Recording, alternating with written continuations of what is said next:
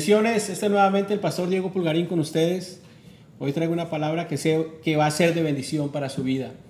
Y eh, ¿ha escuchado usted alguna vez esta, esta palabra? ¿Qué desperdicio?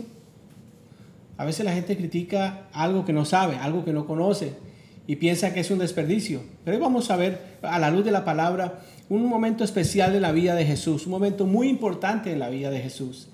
Y me llama la atención también que a veces los cristianos vamos a la iglesia y muchas veces en vez de salir bendecidos del servicio, en vez de salir contentos de aquel servicio, la gente sale diciendo, oh, no me gustó la alabanza, no me gustó esto, no me gustó aquello. Y sabe, entre pastores decimos lo siguiente, qué bueno que no les gustó la alabanza, porque es que no era para ustedes. La alabanza siempre será para nuestro Dios, nuestro Señor y nuestro Salvador. Y este tema hoy tiene que ver mucho con lo que es la alabanza y la adoración a Dios. La adoración eh, eh, que no es solamente música, porque siempre creemos que adorar a Dios es solamente lo adoramos cuando cantamos canciones lentas o canciones rápidas de alabanza. No, eso no es alabanza y adoración. Eso es parte de lo, de, de lo que hacemos para adorar a Dios. Pero la adoración a Dios va mucho más allá de eso. Y hoy quiero leer una historia que está en el libro de Mateo, capítulo 26, versículo 6. Y es cuando Jesús fue ungido en Betania. Y dice la Biblia, y estando en el versículo 6 del capítulo 26, dice, y estando Jesús en Betania, en casa de Simón el leproso, vino a él una mujer con un vaso de alabastro de perfume de gran precio y lo derramó sobre la cabeza de él, estando sentado en la mesa. Al ver esto, los discípulos se enojaron diciendo, ¿para qué este desperdicio? Tremenda esta palabra. Mire que Jesús estaba en la casa del leproso. Estaba Jesús ahí en aquel lugar y está, lo habían invitado a comer. Y dice que mientras estaba allí llegó una mujer con un vaso de alabastro. Yo quiero ubicarlo más o menos en los tiempos bíblicos, en los tiempos de Jesús. Un vaso de alabastro era un vaso hecho como de, como de un mármol, algo, una piedra como mármol, muy fino. Y en esos vasos normalmente ponían adentro, ponían un perfume de nardo, un perfume que era muy costoso y lo sellaban con una especie de, eh, de, cera para que el olor no se esfumara. Era algo muy costoso, no lo tenía cualquier persona. Y dice la Biblia que aquella mujer llegó y derramó ese perfume sobre la cabeza de Jesús. Entonces sigamos leyendo. Dice, al ver esto los discípulos se enojaron diciendo, ¿para qué este desperdicio? Los discípulos no entendían hasta ese momento el propósito o lo que estaba sucediendo allí, que era un acto profético. Y ellos se enojaron diciendo, pero ¿por qué desperdiciaron aquello? Y dice, porque esto podía haberse vendido a gran precio y haberse dado a los pobres. Pero ¿sabe algo? Jesús le respondió a ellos y entendiéndolo Jesús les dijo, ¿por qué molestáis a esta mujer?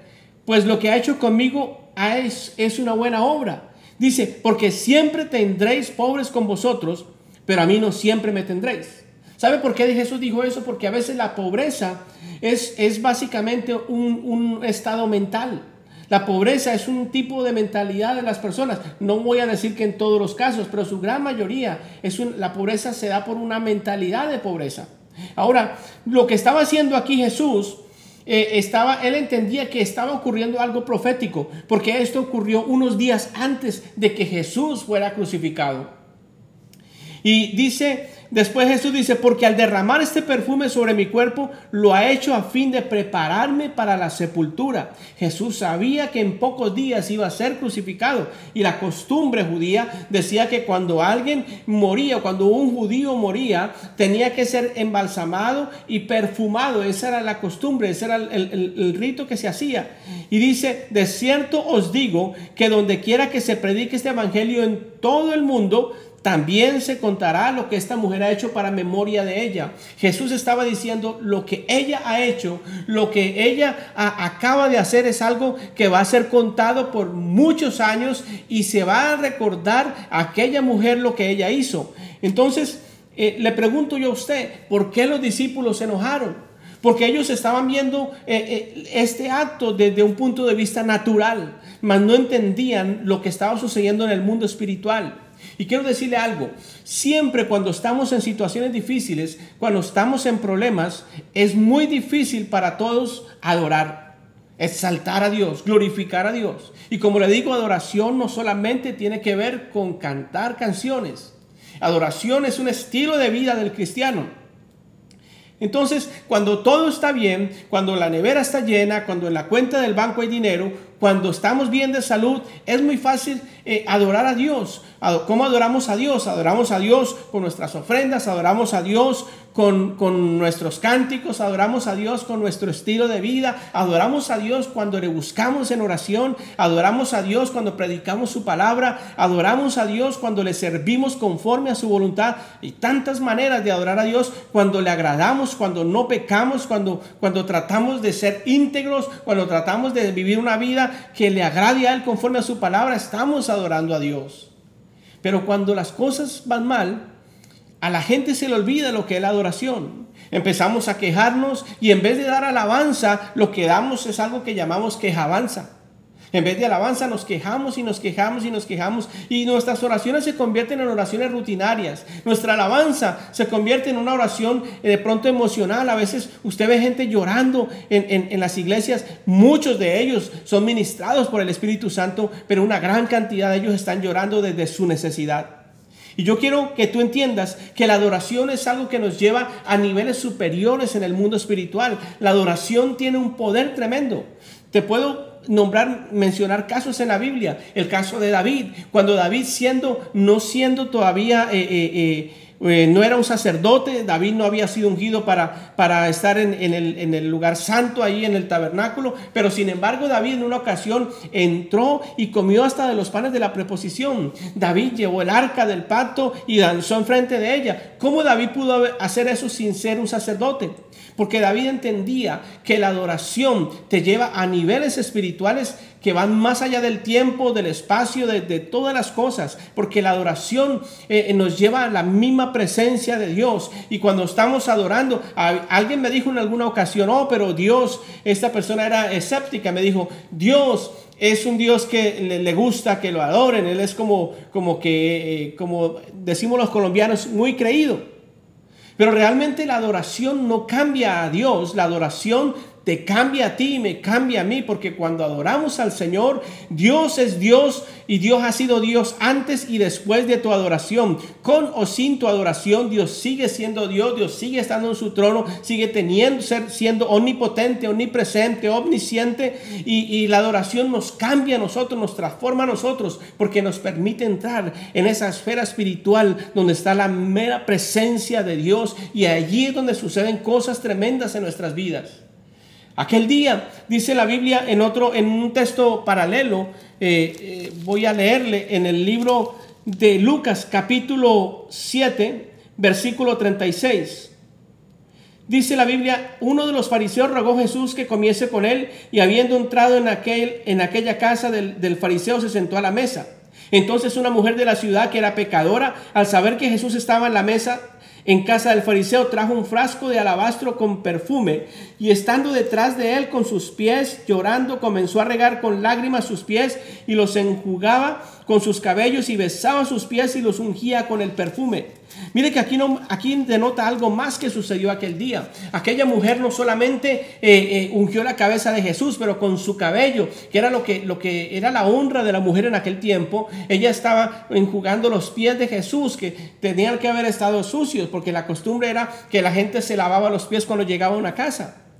Y, Jesús eh, aclaró que aquella mujer había sido una mujer pecadora, pero ella había tenido un encuentro con Jesús. Y, de, por, por, ese encuentro que ella tuvo con Jesús, ella estaba agradecida con él. Ella, estaba agradecida Jesús. Ahí en, el, en, el, texto que le acabo de leer en Lucas capítulo 7, dice la Biblia que Jesús habló acerca del, del pecado, acerca de que al que mucho se le perdona, mucho ama. Aquella mujer reconocía que Jesús había hecho un milagro grandísimo en su vida y era que la había salvado del pecado. Ella había sido cambiada y transformada por la palabra de Jesús y estaba tan agradecida que ella fue y se humilló delante de Jesús. Ahora, si vamos, si fuéramos a, un texto paralelo que está en el libro, en el, libro de Juan, allí iríamos a encontrar que aquella mujer, eh, que aquella casa donde Jesús estaba, era la casa de un leproso. Este hombre estaba leproso y dice la Biblia que cuando se derramó el perfume del alabastro, ese perfume se regó por toda la casa. O sea que usted sabe, yo no sé si usted conoce, tal vez eh, eh, usted no tiene la edad para haber visto algún leproso, pero yo en mi infancia me acuerdo haber visto leprosos, haber estado cerca de leprosos. Y, recuerdo que ellos, eh, su carne se podría, se estaba pudriendo y ellos por donde andaban había un olor a podredumbre. Me imagino que la casa de aquel hombre estaba inundada de ese olor de carne podrida. Pero cuando aquella mujer derramó ese vaso de alabastro, dice la Biblia que todo el cuarto se llenó del olor del perfume.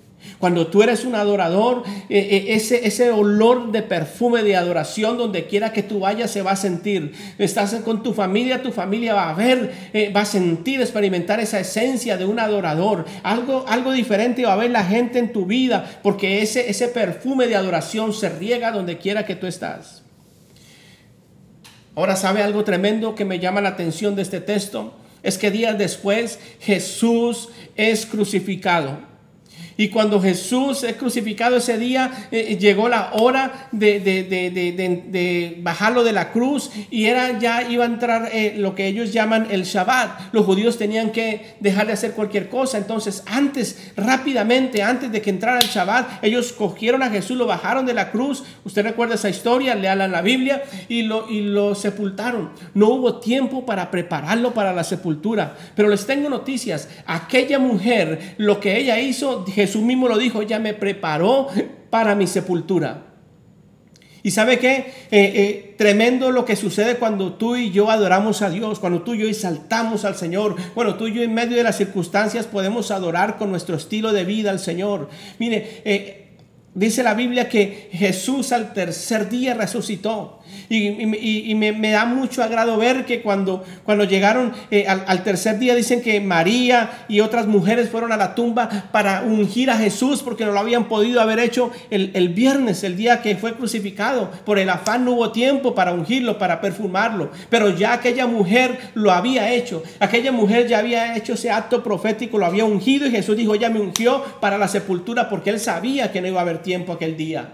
Y cuando ellas, cuando al tercer día eh, María, la madre de Jesús y otras mujeres a ungir a Jesús, había un ángel sentado allí a la entrada de la tumba y le dijo, señoras, lo siento mucho, pero llegaron tarde, porque el que ustedes vienen a buscar aquí en la tumba ya resucitó. Jesús había resucitado. No había tiempo para ungirlo en ese momento porque ya no estaba muerto, había resucitado. Lo que te quiero decir es que cuando tú adoras, que cuando tú exaltas, tú trasciendes el tiempo, tú trasciendes el espacio y hay cosas que ocurren que tú tal vez no vas a entender, pero que cuando entras en ese nivel de adoración, oración ocurren.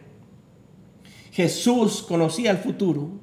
Y lo que hizo aquella mujer, ese acto de humildad, ese acto de adoración, y sabes, costoso, porque si tú, si tú lees la historia bíblica, el, perfume de, en el vaso de alabastro correspondía más o menos al salario de un año de un trabajador en aquel tiempo. Imagínate tú lo que esa mujer, por eso los discípulos cuando vieron que lo derramó, dijeron, ay, qué desperdicio. Por eso llamé este mensaje, qué desperdicio. Porque ellos hablaban lo que no entendían. A veces la gente habla y, critica y dice, tal vez que tú estás desperdiciando tu tiempo buscando a Dios. Tal vez la gente te ha dicho, o eres un líder y la gente te dice, ¿por qué desperdicias tu tiempo allá en esa iglesia? O tal vez eres un pastor y estás triste porque has invertido años de tu vida y, hay gente que te critica, aún de tu familia, y te dice, mira los años que has desperdiciado. Te digo hoy, no es un desperdicio. Buscar a Dios no es un desperdicio. Adorar a Dios no es un desperdicio, es una bendición, es un privilegio. Y la adoración tiene un poder eh, eh, eh, que, te va a trascender a otro nivel espiritual, a otra dimensión espiritual. Hay cosas que no van a ocurrir hasta que tú no adores. Cuando tú leas en la palabra de Dios en el Antiguo Testamento, en muchas ocasiones, la mayoría de las veces que el pueblo de Israel iba a pelear contra sus enemigos, dice que al frente iban las danzarinas con los panderos danzando e iban tocando con instrumentos. Es más, en una ocasión dice que el Señor le dijo al pueblo de Israel que marchara. Iban contra un ejército grandísimo, un ejército que los iba en número los, triplicaba y los iba a acabar tal vez. Pero Jesús dijo, están quietos, solamente salgan y, y, y, están quietos y conocer que yo soy Dios. Y dice la Biblia que ellos salieron cantando, danzando y adorando a Dios. Y cuando la gente oyó el estruendo de la alabanza, la adoración, dice que ellos se, eh, se, se, confundieron y se atacaron unos contra otros, los enemigos del pueblo de Israel, y perecieron y Dios dio victoria. La alabanza, la adoración a Dios, te da la victoria en los momentos más difíciles. No sé cuál es la circunstancia que estés pasando, pero adora a Dios.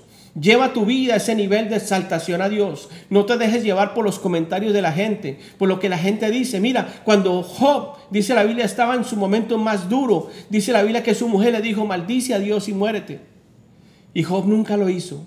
No dejes que los que están a tu alrededor, las críticas de la gente, te hagan menguar en tu adoración a Dios. Porque tal vez esa adoración es lo que Dios está esperando para llevarte a ese otro nivel, para darte aquello que esperas.